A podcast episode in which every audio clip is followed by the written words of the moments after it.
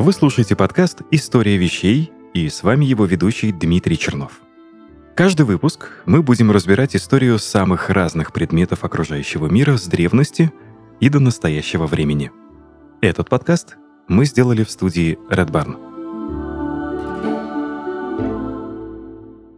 Вы никогда не задумывались, почему нас так привлекают ухоженные волосы?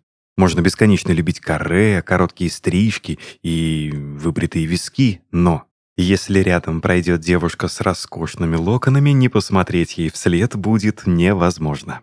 Волосы испокон веков наделяли магической силой, считали связью с космосом, и почти у каждого народа есть несколько легенд, напрямую связанных с волосами. Интересно? Запасайтесь кофе, а я расскажу вам историю.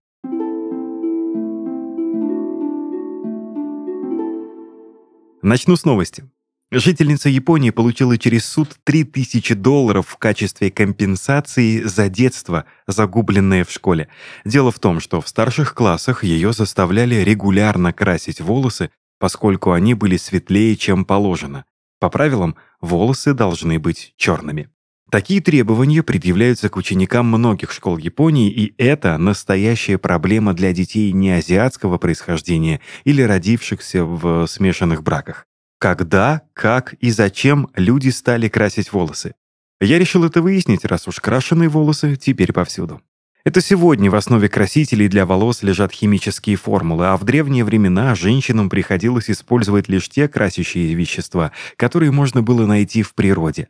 Ромашка, сандаловое дерево, хна, ореховая скорлупа, и список можно продолжать и дальше.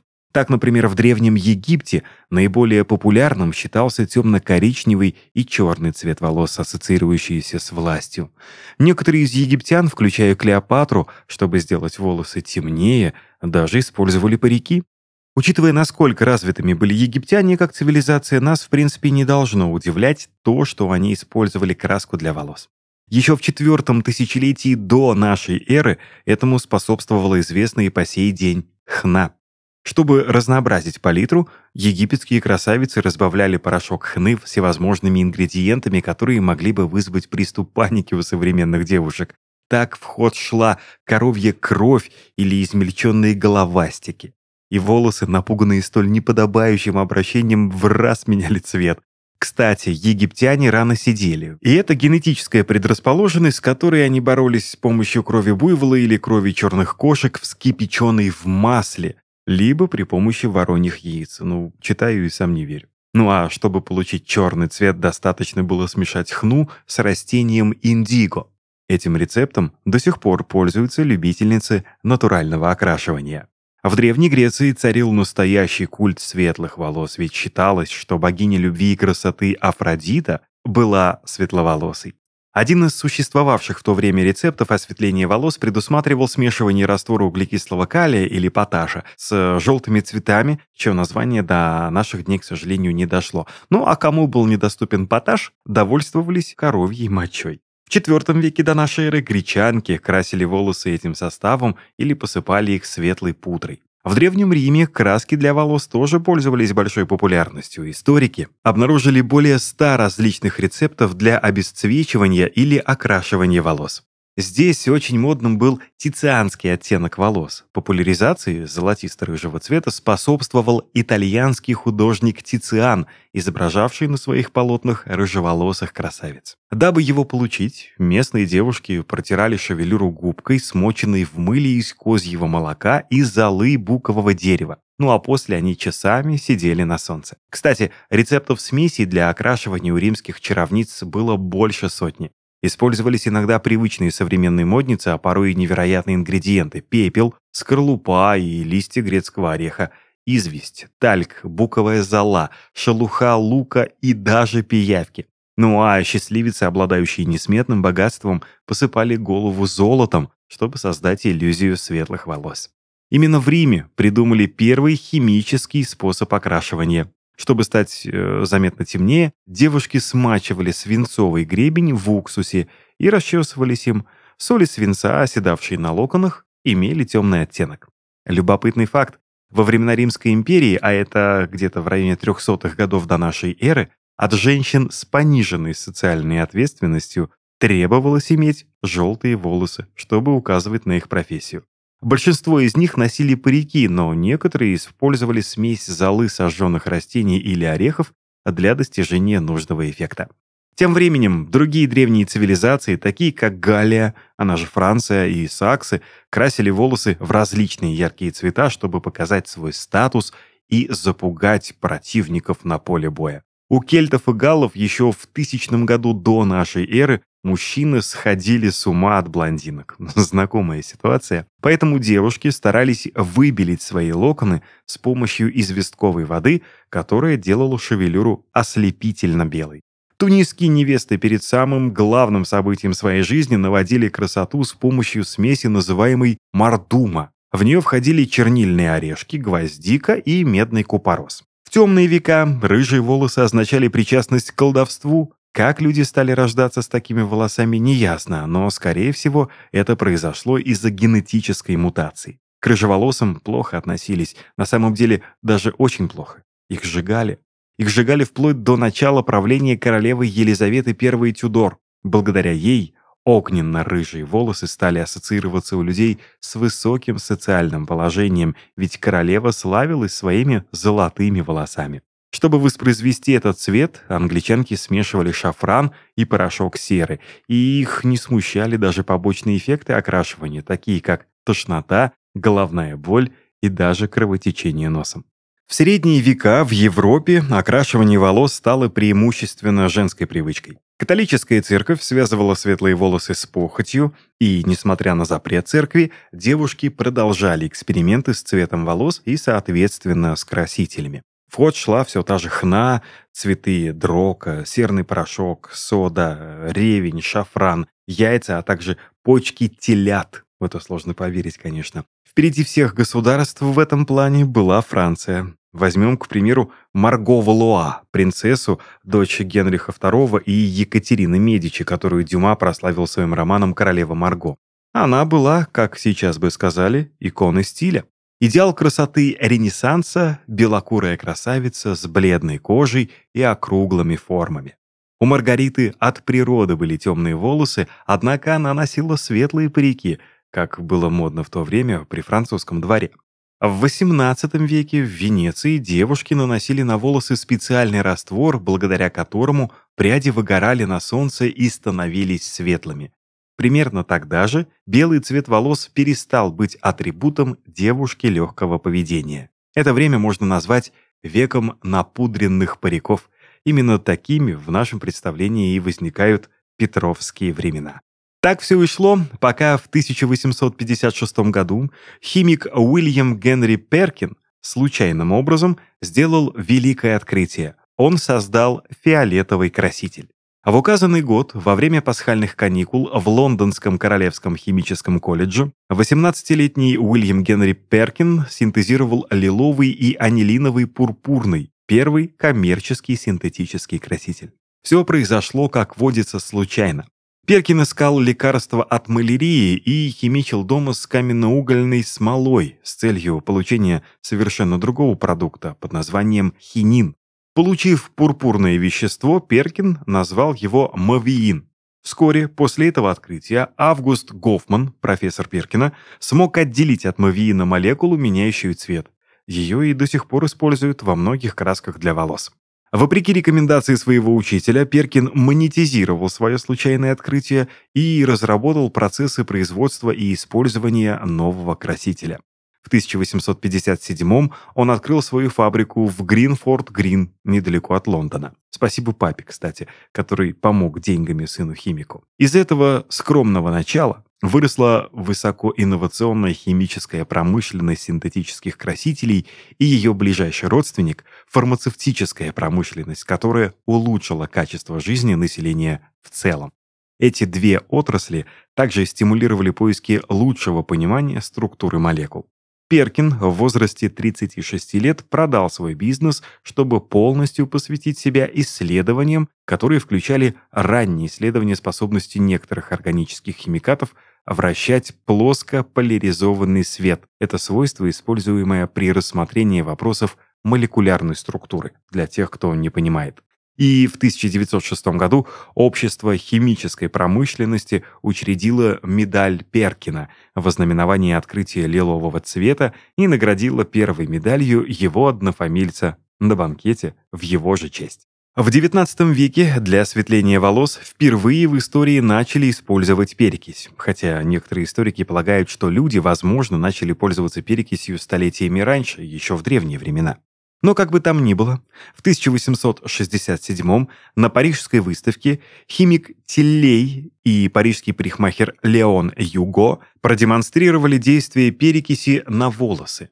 Эта бесцветная жидкость разрушает натуральный меланин, содержащийся в стержне волоса, и пряди приобретают желтый или оранжево-желтый оттенок.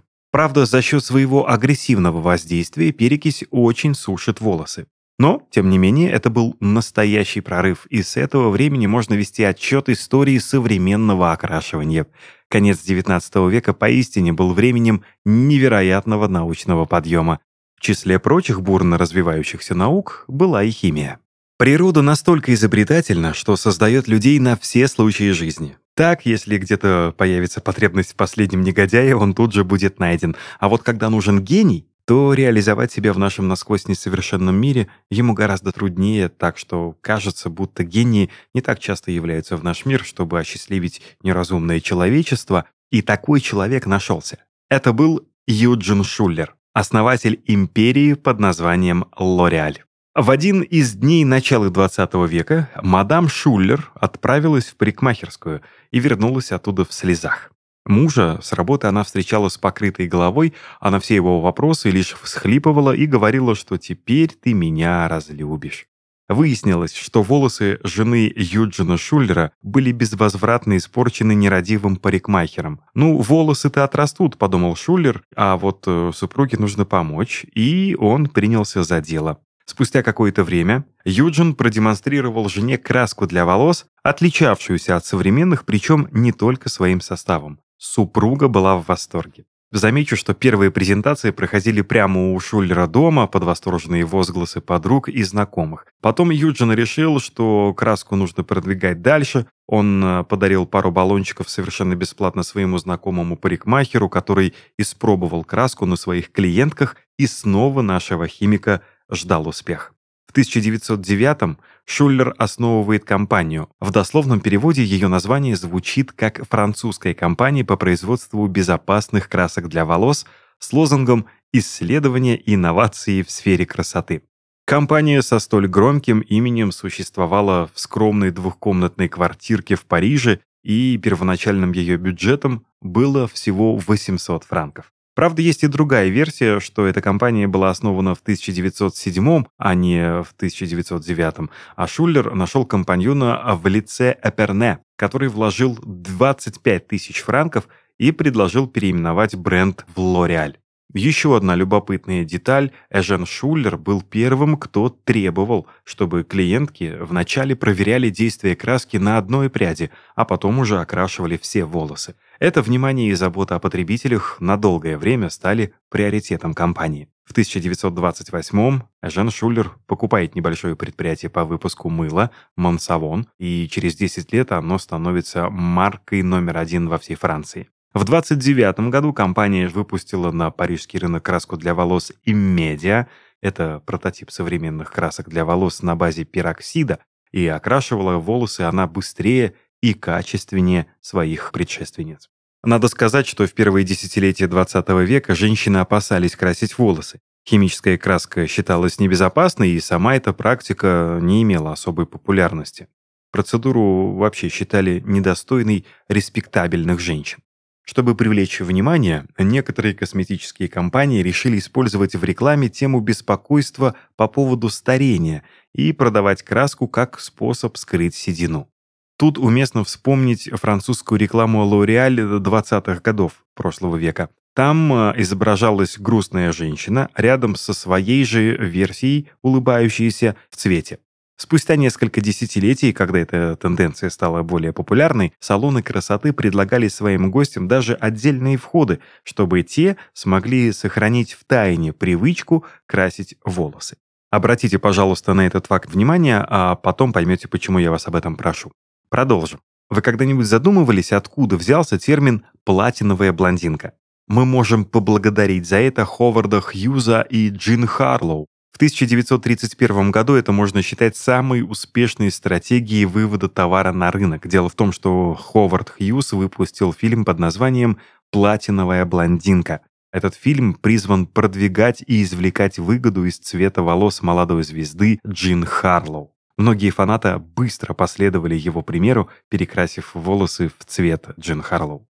Команда Хьюза даже организовала сеть клубов Platinum Blonde по всей стране, где был приз 10 тысяч долларов, который получит любой парикмахер, который сможет скопировать оттенок Харлоу. И по иронии судьбы Джин так и не призналась сама, что красила волосы. Но не только Франция приложила руку к продвижению краски для волос. Вот, например, в Германии тоже не сидели на месте, и сыну основателя компании Велла пришло в голову соединить красящий пигмент с ухаживающим средством. В итоге краска стала более щадящей, что вызвало бурю восторга у женщин. Тут же замечу, что Вторая мировая война никак не сказалась на желании девушек быть красивыми. Красок становится все больше, формулы все лучше, шевелюры все краше. До середины 20 века для того, чтобы стать блондинкой, требовалось отбеливание, и этот процесс точно на пользу волосам не был. Лоуренс Гелп сделал революционное открытие вместе со своей женой Джейн Клэр в 1950 году. Клэриол, компания, которую основал Гелп, представила первую краску для волос, которая фактически осветляла волосы, но не обесцвечивала их. Она позволяла женщинам незаметно красить волосы в домашних условиях. Успех был огромен. В то время как в 50-х только э, приблизительно 10% американских женщин красили волосы, к 70-м эта цифра выросла до 40%. Окрашивание волос стало обычным явлением, а 68 год стал последним, когда американцев просили указывать цвет волос в паспортах. Дело в том, что доминация краски для волос сделала эту информацию абсолютно бессмысленной. В 70-е отношение общества к окрашиванию волос начинает меняться. Такие слоганы, как «потому что вы этого достойны» компания L'Oreal поощряли открытое использование красок для волос. В это же время стали популярны рок и панк-культура. Чего только стоили прически группы Sex Pistols и ярко-рыжие волосы одного из участников Дэвида Боуи. Кстати, краситель для волос Manic Panic с необычными цветами появился тогда же. В 80-х была особенно заметна певица Синди Лоупер, которая примерила на себя, кажется, все цвета радуги. Она была и с розовыми волосами, и с желто-рыжими. А в 90-х Тион Боткинс из группы TLC появилась в клипе на песню No Scrubs с ярко-пурпурным цветом волос. Чуть позже пряди покрасила и Гвен Стефани, тогда еще солистка группы No Doubt. Сначала в голубой, затем в неоново-розовый и завершает яркие во всех смыслах 90-е рэперша Лил Ким с фиолетовыми волосами, в которых она появилась на премии MTV VMA в 1999 году. К 2025-му мировой рынок красок для волос, как ожидается, будет стоить около 28 миллиардов долларов, что больше, чем 8% по сравнению с его оценочной стоимостью в 17,8 миллиарда долларов в 2019 году. И это указывает нам на сохраняющийся высокий спрос на средства по окрашиванию. Цвет волос всегда имел символическое значение, особенно для наших предков. Сегодня, когда перекрашивание волос стало обычным делом, на это обращают меньше внимания. Рекламный слоган «Она или нет» популярная креатура в рекламе Клариола в середине 20 века кажется сегодня устаревшей, учитывая, что за последние полтора десятка лет женщины все чаще выбирали смелые, непривычные цвета и укладки. Постельно-розовый, ярко-бирюзовый, серый, серебристый и естественность больше не обязательно является целью. Мы все за смелую форму выражения.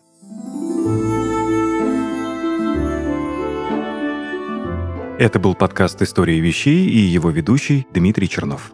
Расширяйте кругозор вместе со студией Red Barn. До новых встреч!